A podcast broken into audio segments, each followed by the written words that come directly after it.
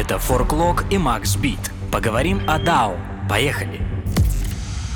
Всем привет, это выпуск DAO Politics. Мы сегодня продолжаем говорить про вклад и наследие Жиля Делеза.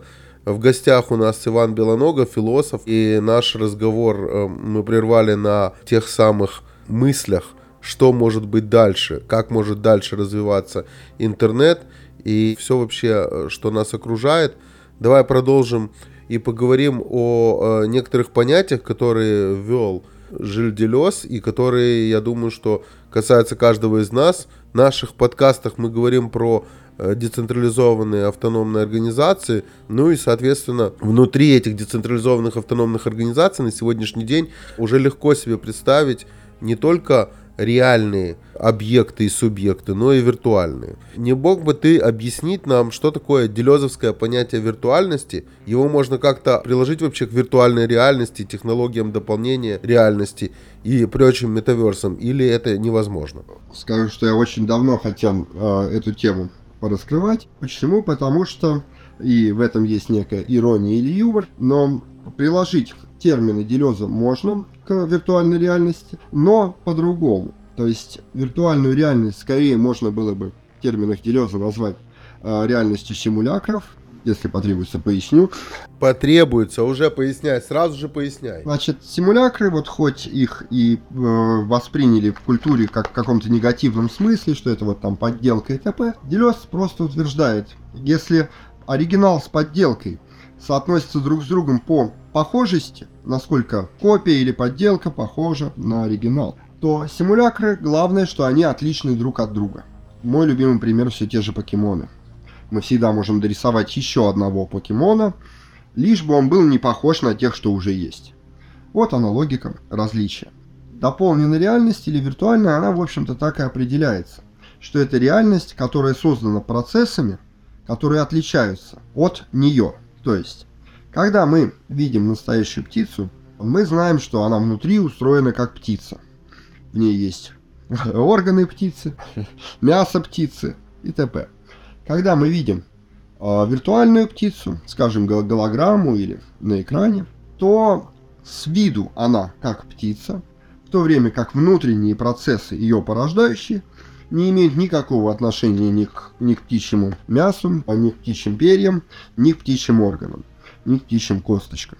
Ну, то есть ты говоришь про сущность, получается, что сущность, она из другого материала. Даже вот не сущность, это а, мы становимся платонистами. Нет, конечно, у птиц нет сущности, у них полная свобода кем быть. Скорее о том, что стоит за производством. Вспомним картину Рене Магрита «Это не трубка».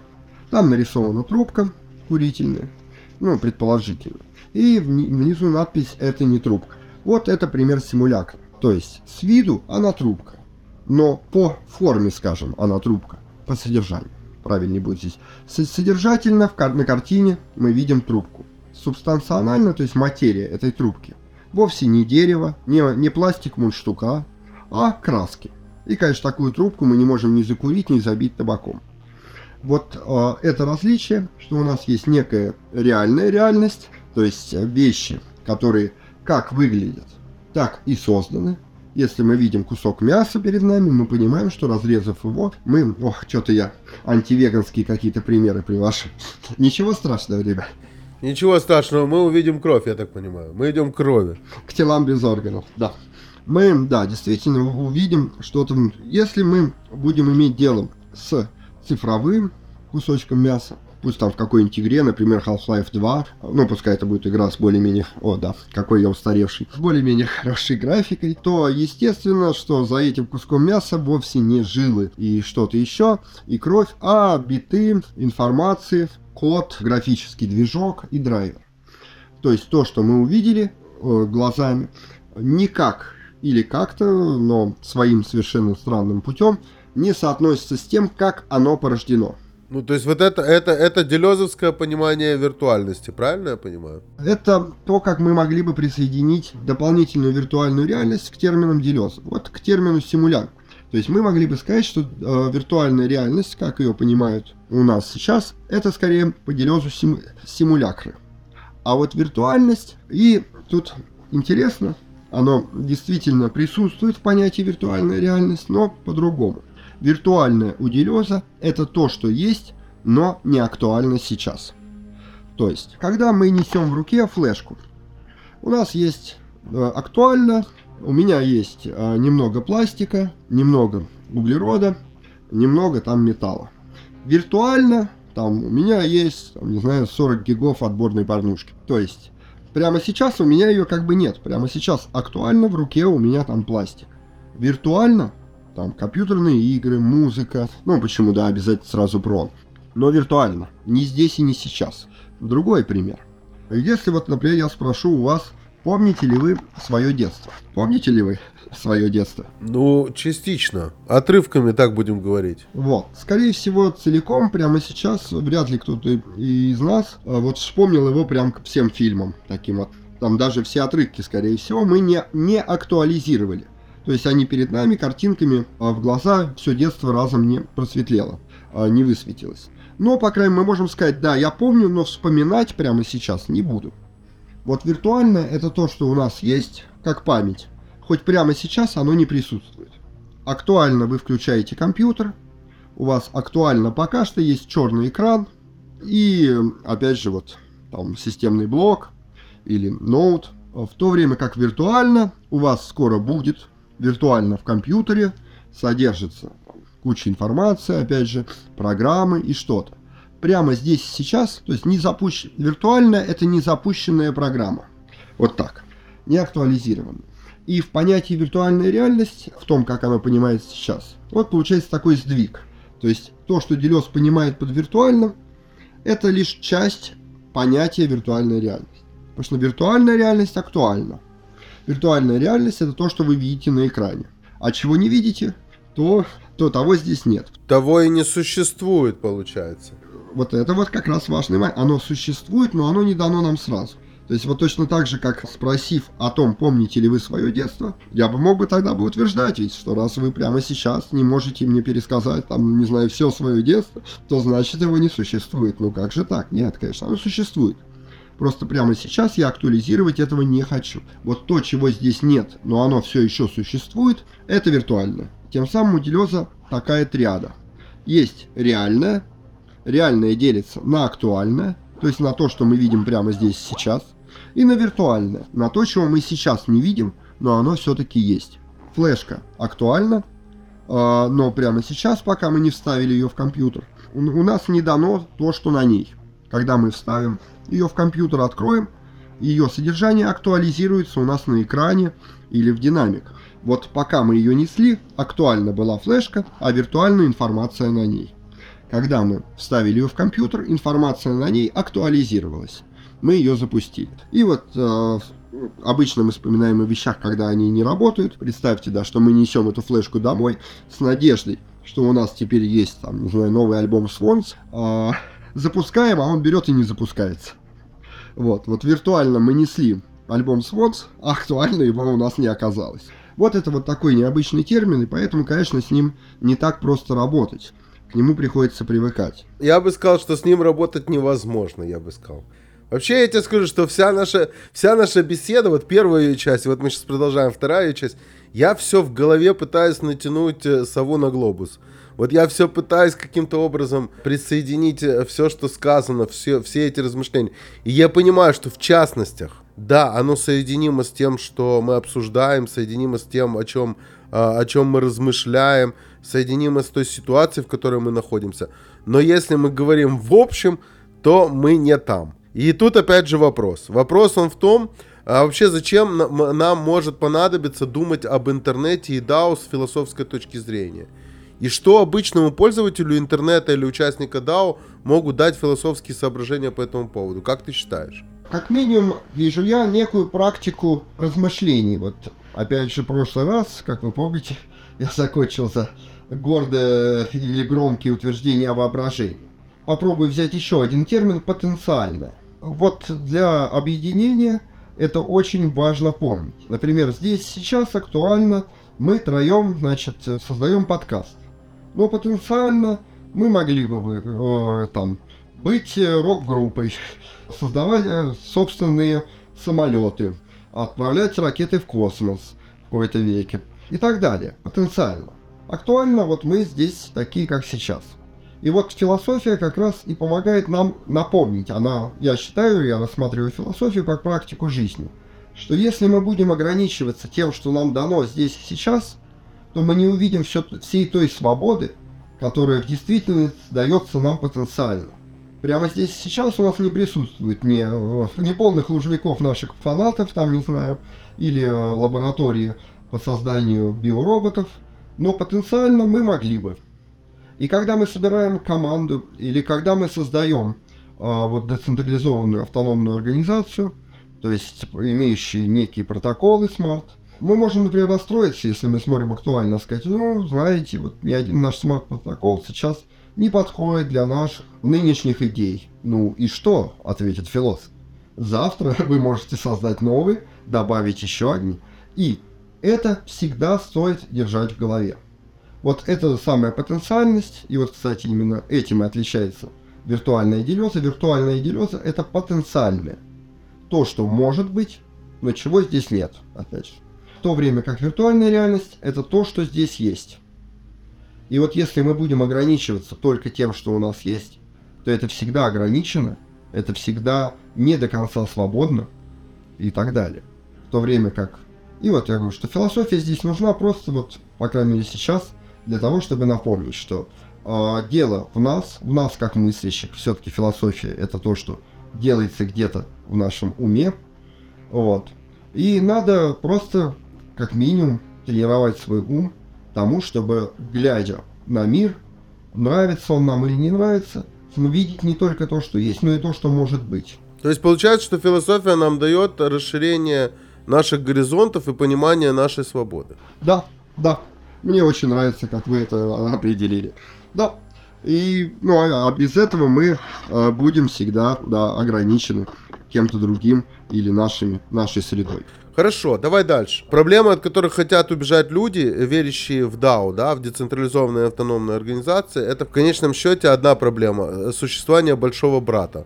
Когда раньше мы это все читали в фантастических книгах и видели в фантастических э, фильмах, то это казалось где-то далеко от нас, а сейчас мне кажется, что нету человека, который этого большого брата не замечает. Большой брат это огромное количество камер и попытка создать какую-то базу данных, в которой буквально все о тебе как о человеке, о тебе как о личности, все там собрано и в какой-то момент э, нужны кому-то может быть задействовано. Исходя из этого, да, существование большого брата, который он со своей стороны хочет, чтобы мы его любили, да, то есть чтобы мы относились к нему лояльно, чтобы мы э, чувствовали, что э, то, что он существует, это как бы и есть хорошо. Как ты считаешь, какие предостережения ты бы дал энтузиастам децентрализации, автономии и самоорганизации в этом их э, понятном желании убежать э, и э, замутить свой Лас-Вегас? Замутить свой, свою вудстокскую вечеринку. Вот что бы ты, что бы ты посоветовал бы? Естественно, вот хочется вспомнить Хаким Бэй здесь. Это э, друг Уильяма Беруса, постделезианец и постанархист. Он не писал никогда крупных работ, он писал много разных эссе, связанных и не связанных друг с другом, это не важно. Он придумал такое понятие, как временные автономные зоны. Как видим, они очень э, созвучны децентрализованным автономным организациям. Э, как раз вот те самые Лас-Вегасы, хотите в рамках квартиры, подвала, двора, поляны в лесу и т.п. Здесь я чуть-чуть бы рассказал о них, э, о том, что здесь главная идея э, и идея постанархизма в том, что когда-то, когда был анархизм, и если вы помните, он был о том, что надо свергнуть вот большого брата, и все освободятся. Ну, если я правильно понимаю. Поняли, что это же тоже попытка навязать всем свою волю. А что, если кто-то хочет быть рабом? А что, если кому-то хочется в этом быть теплым контроле? И, следовательно, сказали постанархисты, мы не будем устраивать мировую революцию. Мы просто будем создавать небольшие зоны свободы для тех, кто с нами, чтобы тот, кому хочется свободы в этом мире, смогли в случае надобности прийти в нашу автономную зону или в другую, в соседнюю, если наша им не по вкусу, мы никого не заставляем как любили шутить мы в Лешизо, мы не секта, мы никому не рады. Вот. Ну, в смысле, никого не, не пытаемся прикормить, заставить к нам прийти. Вот примерно уже вижу я этот вот путь. Мы создаем зоны, которые никого не требуем э, присоединяться хотите. С нами не нравится, идите в другую, мы не, мы не будем мстить и устраивать гон. И тут э, появляется важный вот мой совет. Подожди, подожди, пока ты не вернулся. Пока ты не вернулся, знаешь мне, что напомнило вот эти вот, вот это вот, то, что ты сейчас говоришь? Мне напомнило э, фестиваль Iron Man, который происходит ежегодно. Burning Man. Burning Man, да, да, да. А, о, видишь, как я уже совсем. Там Дауни младшего нету, да. Да, да, да. Burning Man, Burning Man, где у тебя есть отдельные зоны, каждый представляет свою субкультуру, свое видение, свои э, инсталляции и так далее, и так далее. Это вот про это? Это что-то такое же? Да-да-да. Burning Man считается вот одной из наиболее удачных э, временных автономных зон, которую вот не хочется называть постоянной. Э, почему? Да, да, да. То есть, несомненно. И здесь первый вот момент. Это вот возвращаемся к необходимости расширить наше воображение. Э, большой брат, он, он хочет казаться одним. Он хочет сделать вид, что он такой один, и вся информация течет к нему. Но мы говорили в прошлый раз о сетях, где есть больше одного центра. И вспомним, что на деле больших братьев на самом деле много. Есть Google, есть Яндекс, есть Mail, есть э, много еще кто другой. И каждый следит за нами и еще и друг с другом иногда обмениваются информацией, а иногда не хотят. Э, вот. Это первый шаг, что большого, больших братьев много. Когда мы уже это знаем, мы уже можем понимать, что разделяем власть. А второй момент, мы вспоминаем вот про свободу воображения и потенции. И представим, например, такую ситуацию, где отдельный хакер или программист начинает медленно в рамках своего дома и небольшого компьютера становиться сам большим братом. Например, взламывает э, камеры одну за другой, получает информацию, начинает следить за кем-то еще и тоже выходит на эту арену больших братьев. Зададимся вопросом, разве не каждый из нас может так же? То есть каждый из нас мог бы в нынешней ситуации, в ситуации интернета, действительно стать тоже еще одним большим братом, если он захочет. Потенциально. То есть да, прямо сейчас это не так. Но скажите сами, спросите сами самих себя лет за 10. Смогли бы ли вы стать новым Илон Маском, Илоном Маском или там Стивом Джобсом, не дай бог Муссолини, вот. Просто вот, э, просто за 10 лет, если бы поставили себе такую цель. Ну, я не сомневаюсь, что можете. Как вы к этому вопросу. Главная задача не в том, чтобы убежать от большого брата. Убежать мы всегда сможем. Мы всегда сможем создать небольшую зону без камер. Можем ее сделать хотя бы временной. Даже в одном дворе, просто собравшись с друзьями, ненадолго одеть презервативы на датчики дыма, ведра на камеры и хоть пять минут подышать свободно. Дело не в этом. Дело в том, чтобы убить большого брата в себе. Чтобы когда ты собрал организацию, желание быть главным, желание все зафиксировать и закрепить, а закрепить и зафиксировать, это действительно такое наш, в некотором плане почти что биологическое наше желание. Вот бороться с этим желанием. И вот когда-то мы делали такую же автономную группу э, Лешиза, э, где постоянно менялся пул авторов, э, постоянно мы разные люди решали, что мы будем делать дальше, и, или что кто будет делать дальше. То есть темы менялись, взгляды менялись, формы менялись и так далее. Вот, э, мы поняли, вот, что действительно проблема в этом. Когда мы создадим Burning Man, и вот почему я сказал, что не дай бог постоянный станет, главное не зафиксироваться. Главное, каждый раз собираясь вновь, чувствовать себя такими же свободными, как в первый день. Потому что иначе победив, убежав от большого брата, победив дракона, мы можем сами стать им. И вот главное, что я советую, как бы, и пускай это будет иметь множество смыслов, в том числе в стиле Егора Летова «Убей в себе государство», главное победить большого брата в себе. Не дать ему проникнуть тебе в голову, а, не начать верить, что он действительно следит за тобой полностью, понимать, что даже если он за тобой полностью следит, что ж, это его проблемы, хочет слушать звуки моего туалета, пускай слушает. Я могу и погромче, что называется. И э, победить в себе это вот желание стать фюрером, а оно в действительности есть во многих людях. Вот, победить, главное победить большого брата в себе. А ты не придешь к тому, что э, станешь э, пассионарием в такой ситуации, когда ты скажешь, это его проблемы? Вот, это его проблемы, проблемы большого брата. Здесь Вопрос в том, конечно, кто, кто что желает. То есть мы же действительно тоже не можем заставить, например, человека, ну точнее, это же тоже будет неким таким проявлением фашизма, если мы скажем, а ну-ка все освобождайтесь. Или а ну-ка все помогайте освобожденным. Некоторые не хотят. И начинать там, не знаю, расстреливать их в спины, это тоже не самый лучший вывод. Скорее я вижу вот действительно, да, такую свободу, где мы говорим, так, кто хочет свободы, пойдемте. Кто не хочет, идите занимайтесь своими делами. И никто не будет друг другу мешать. В таком пути всегда найдется кто-то, кто, да, соберет всех, лишь бы в какой-то момент он, например, возьмет здесь Пиориджа и храм э, юности, не храм психической юности Пиориджа. Это оккультное подполье Британии.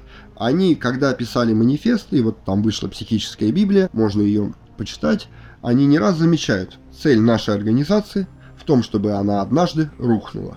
То есть сегодня, когда нам нужно собраться и нужно там дать отпор, и нужно защититься, мы собираемся и защищаемся, и отбиваемся.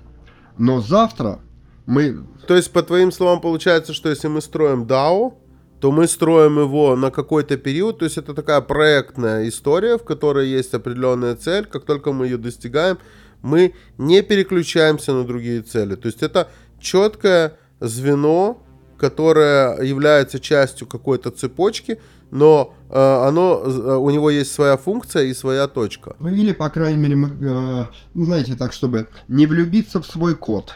Ну, то есть мы прописываем э, протоколы, но понимаем, уже когда прописываем их сегодня, что послезавтра, возможно, мы их все перепишем. Что, да, э, может быть, добьемся цели, может быть, не добьемся. Но главное, мы не будем пытаться, вот слово фиксация. Фиксация и пластичность. Давайте вот введем их. Мы должны сохранять пластичность. А, сегодня мы решаем эту цель, а завтра будем решать какую-то другую, которая придет к нам завтра. И ничего страшного, что сегодняшнюю машину мы завтра разберем и сделаем из нее комбайн, Послезавтра разберем этот комбайн и сделаем из него вертолет и куда-то полетим. Да, будет грустно, как бы каждый раз, ну, я думаю, Многим из нас это знакомо. Ты делаешь какое-то произведение, ты в него влюбляешься, ты говоришь, так, не дышите, ничего в нем не меняйте, я в него влюблен, все, пускай все останется как есть. Вот это желание, это в том числе как раз желание большого брата. Ведь что хочет контроль? Контроль хочет закрепить порядок один, порядок раз и навсегда. А цель в том, чтобы а, в том числе иногда ну вот как люблю шутить э, для подруги, что я люблю разнообразие в жизни, в том числе иногда рутину. Вот вижу я как бы полную свободу. Хотим, хотим Патагонию, ну давайте устроим Патагонию. Просто не на века, просто настолько, пока нам весело в этой Патагонии. Как бы это ужасно и цинично, наверное, сейчас не звучало. Знаешь, эта циничность, это она, она интересна в другом, получается. То есть получается, что каждый диктатор на сегодняшний день он говорит, ну окей, это временная ситуация, друзья, переждите, вот просто эти хотят вот так сейчас, и мы сейчас вот так вот двигаемся. Потом, когда они перехотят, мы все тут перестроим, ну или я умру, и вы тут сами все перестроите. И просто надо потерпеть вот тому вот количеству, которое не хочет, чтобы это было вот в таком виде, в котором сейчас мы это все строим. То есть это некая такая отмазка получается для, для любого тирана. Это слово потерпеть здесь. Вот здесь слово потерпеть. То есть я вижу вот, ну, вот именно в нем проблема. То есть пример действительно хороший, его стоит разобрать.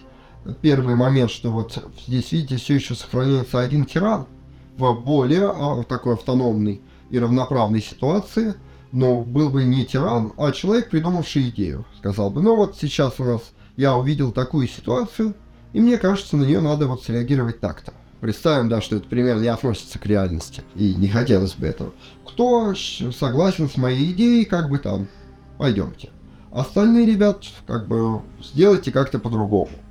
И на деле, вот скажу вам, я как человек, который там в том числе ведет чтение Дереза, и главные мои слушатели э, находятся в Киеве и на Донбассе, я вижу, что продолжается эта жизнь.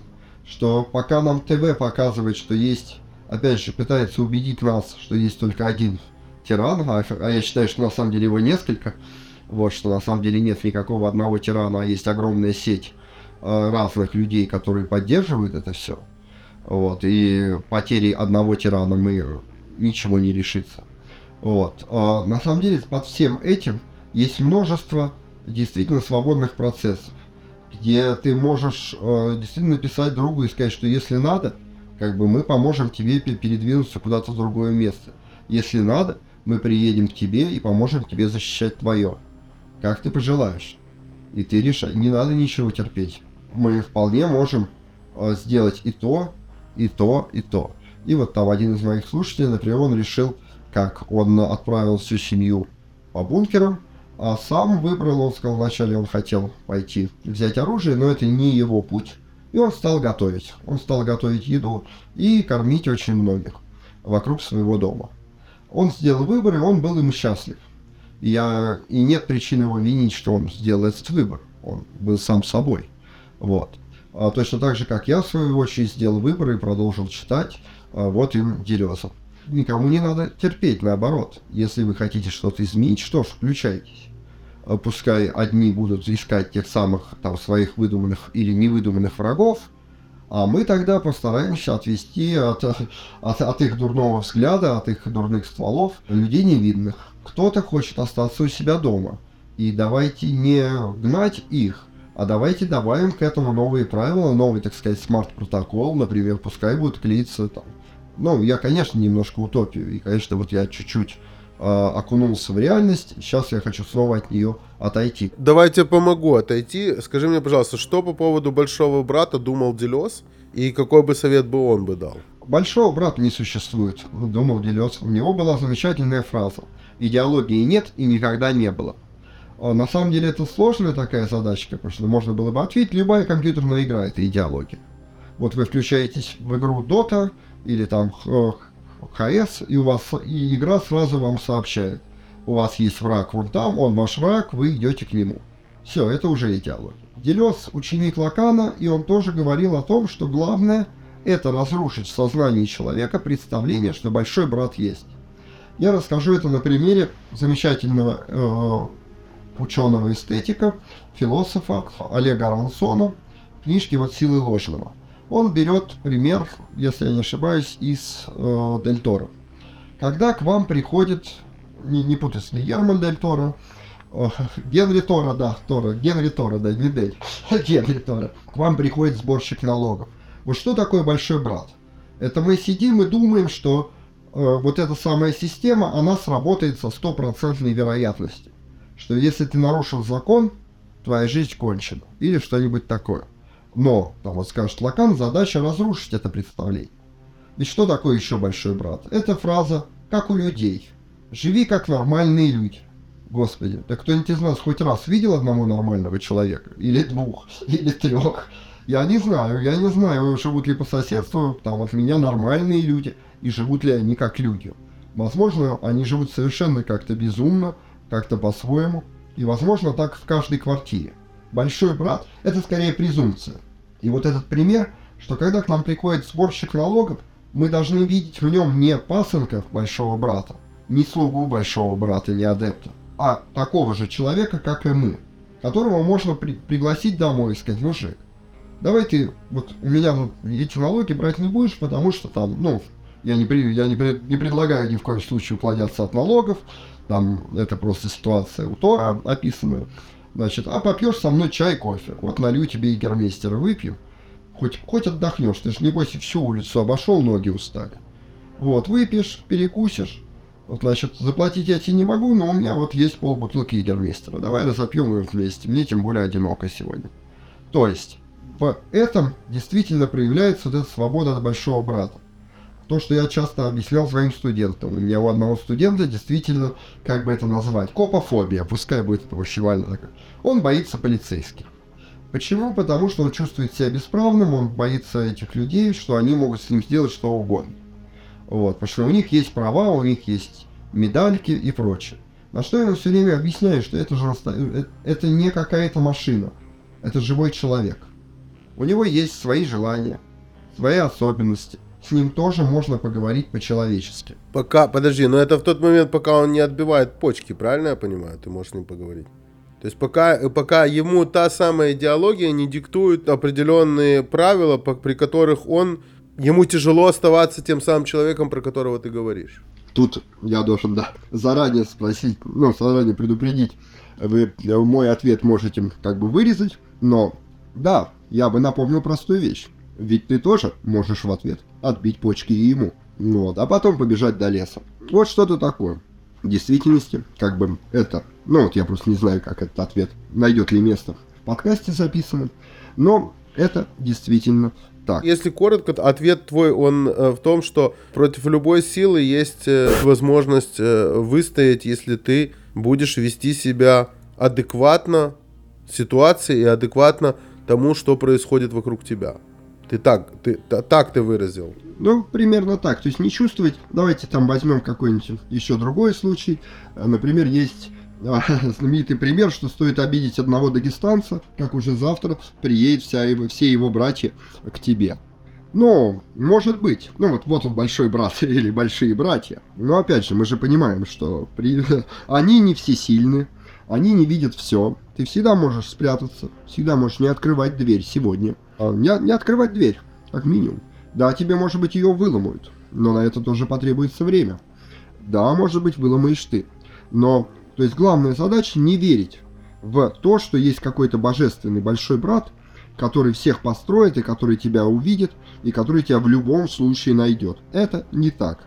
Большой брат не всесилен. А люди, будь они в форме, будь у них э, картонные эти штучки, которые называются ксивами, э, не перестают быть людьми. Это просто люди с картонками, с ксивами, пускай они что-то дают им, но они не дают им всесилие, не дают им всевласти. И я бы здесь процитировал бы Лакана, Жака Лакана, это психоаналитик, в том числе, так сказать, учитель Делеза. Он говорит, что силовики должны понимать, что они силовики. Они не закон, они силовики.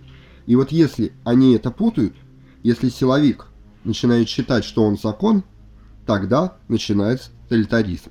А если силовик помнит, что он силовик, то тогда все нормально. Он понимает, что он небольшой брат, я небольшой брат, он просто сильное тело на какой-то службе. И уж поверьте, при какая бы зарплата у него ни была бы, инвалидом он все-таки становиться не хочет. И хочет жить так же, как и я, и хочет так же, как и я, есть.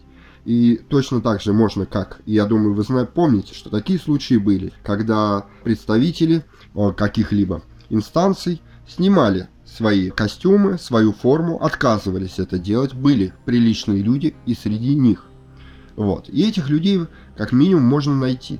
Но для этого с самого начала с ними нужно говорить как человек с человеком, а не как человек с инстанцией. Вот это я и называю убить большого брата в себе.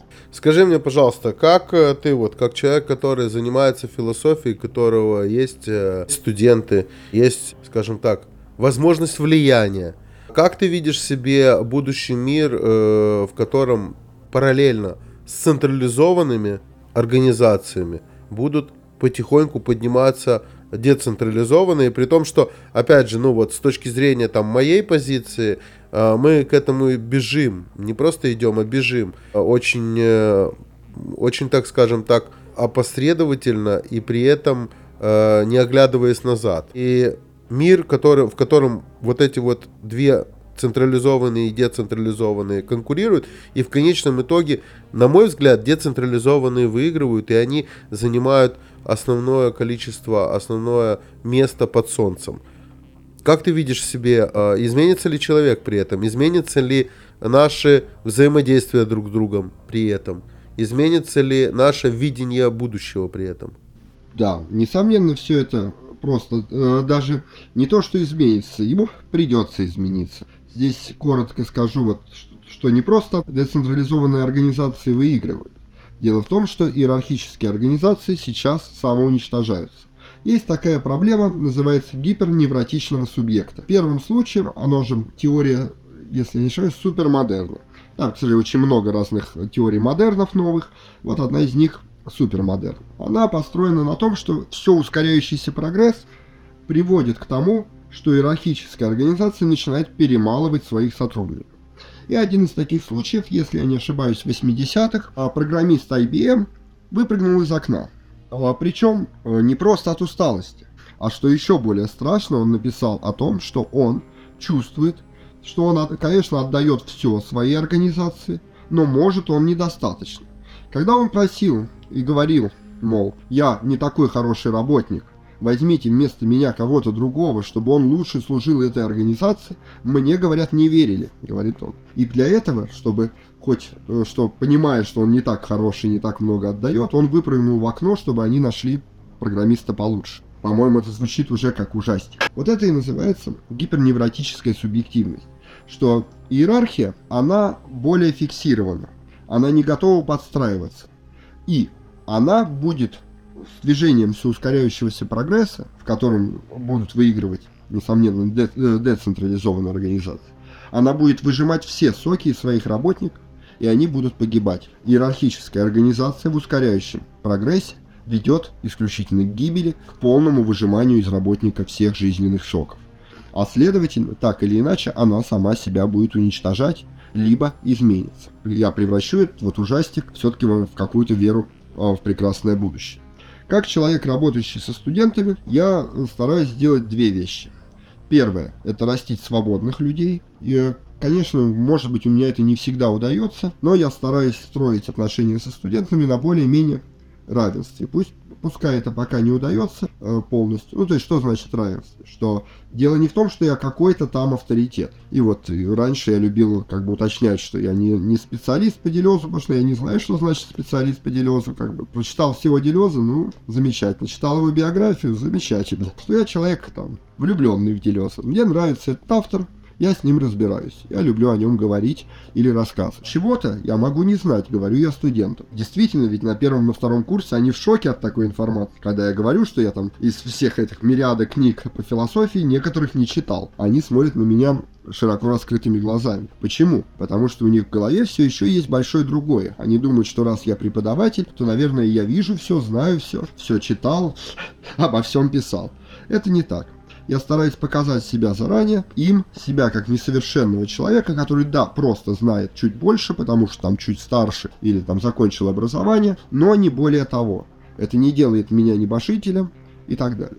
Для того, чтобы вот избавить их в голове от ощущения авторитетов, от ощущения непререкаемых авторитетов. Что если что, мне можно что-то ответить, или со мной можно выпить пиво, если они хотят выпить пиво, и я хочу. Вот. Это то, что я вижу как бы в своей задаче что я услышал в этом вопросе, примерно это. Моя задача воспитывать свободных людей. И я хотел бы это делать. Это первое. А будущее, и тут вот я расскажу цветистую такую вещь. Я будущее вижу как большую-большую RPG-игру. А у нас будет множество разных организаций, множество иерархических, а почему бы и нет не создать башню магов? Башня магов это же тоже веселый, ну как бы, Lineage 2, World of Warcraft. Это же тоже в некотором плане иерархическая вещь, ведь у кого-то есть 80-й левел, а у тебя 40-й. И он в два раза выше тебя, значит, вот по этой иерархии. Ну и что?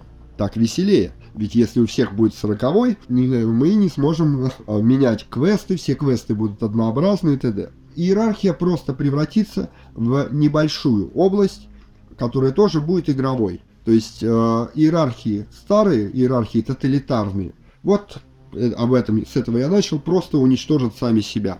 Потому что тоталитарная фиксированная иерархия при ускоряющемся прогрессе убивает своих работников. Возможно ли вообще приход к децентрализованным автономным организациям, по твоему мнению, без возможности увеличения не свободы с точки зрения, э, с точки зрения понятия, а свободы с точки зрения незанятости рабочими какими-то рабочими проектными моментами. То есть, грубо говоря, базовый доход нам нужен для того, чтобы мы пришли к DAO, по твоему мнению? Или же в рамках того, что сейчас существует, когда человек должен зарабатывать на хлеб насущный 42 часа в неделю и параллельно участвовать в том или ином DAO? Нам нужно освободиться от денег.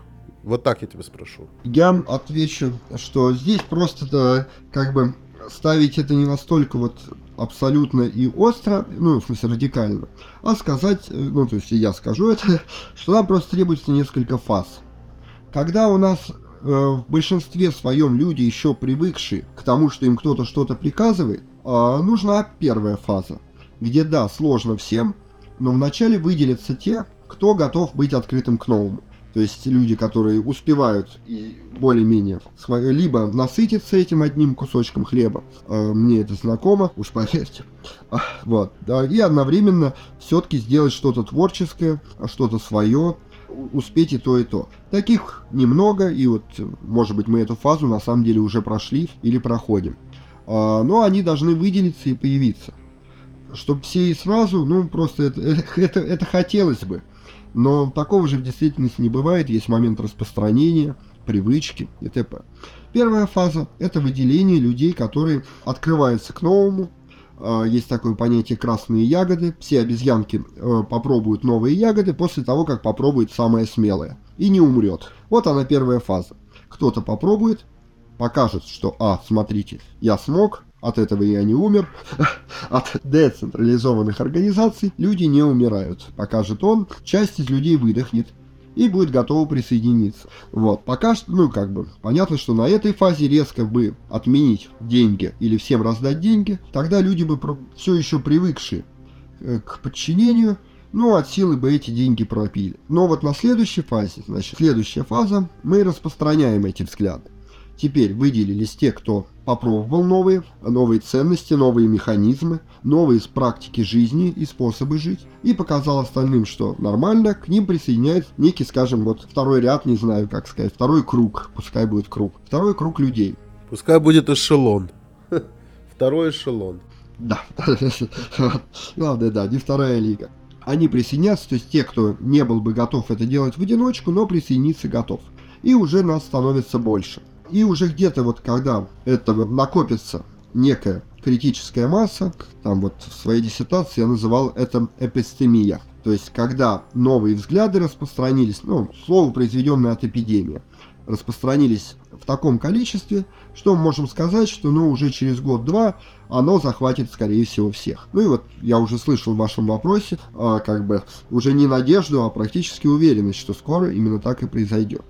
И вот на этой некой третьей там, или четвертой фазе, ну, может быть, я каких-то деталей сейчас в своем ответе не успел подметить, и может быть фаза не 3, там, а 10, не имеет значения. Вот когда уже для все, всем будут доступны эти механизмы мышления, а ведь действительно иногда человек просто не знает, что можно жить по-другому просто не знает, не то что не может. Вот, тогда можно будет говорить о базовом доходе. Нет, я, конечно, считаю, что можно говорить о нем уже сейчас, и хочу закончить это позитивно, а не вот какими-то алгоритмами, что действительно последние работы, которые я читал по безусловному базовому доходу, были посвящены тому, что люди на самом деле не пропивают эти деньги, а все-таки как-то их вкладывают в какие-то свои проекты, что если раздать все-таки людям деньги, они их не потеряют, а, а постараются хоть на них, на свободные эти деньги, сделать что-то свое. Может быть, и там, естественно, это там голос направленный вверх. Может быть, это надо делать не один раз, а постоянно. Потому что, ну, конечно, голодные люди, получив деньги, вначале купят еду. И ничего в этом странного нет. А вот если они будут знать, что, окей, сегодня я получил базовый какой-то доход, я смогу купить на него еду, мне больше не нужно об этом морочиться, то на следующий раз эти деньги они уже потратят на какой-то свой проект, на то, что они действительно хотят. И, несомненно, я считаю, что в конечном итоге именно к этому мы должны прийти. Вот. Я вижу будущее действительно вот примерно так, ну, таковым. В принципе, философия и реальность, сегодняшняя наша реальность, они по тому разговору, который у нас был, вот по тем двум частям, которых мы с тобой общались, э, видно, как они, э, как они пересекаются. И на самом-то деле, я так понимаю, что любой пользователь интернета и любой человек, который на сегодняшний день так или иначе пытается проникнуться в тренды нашего сосуществования будущего, он э, должен, я так понимаю, каким-то образом коснуться философских вопросов. Что бы ты посоветовал? Какую бы книгу ты посоветовал, чтобы обычному, простому человеку стало понятно, в каком направлении мы движемся и почему мы движемся в этом направлении, как раз основываясь на философских размышлениях э, философов разных лет и разного времени? ожидается, что я что-то посоветую с Делезом. В случае Делеза я... Вообще не ожидается. Вот смотри, я, я люблю Фуко. Понимаешь, у меня вообще не ожидается.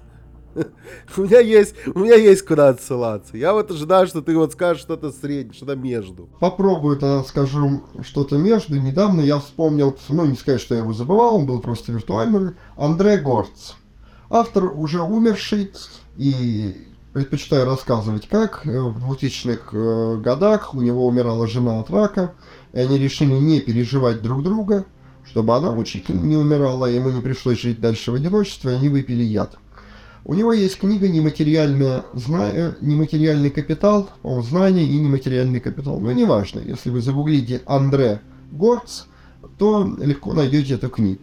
А, местами она, конечно, утопична, но а, в ней есть важное замечание, которое, вижу я, необходимо вот раскрыть, на, на, на, на которое необходимо раскрыть глаза. Подожди, так ты его не раскрывай нам, не раскрывай, пусть его люди найдут, это замечание важное. Окей. Тогда вот э, нематериальное знание, капитал, Андрей Горц.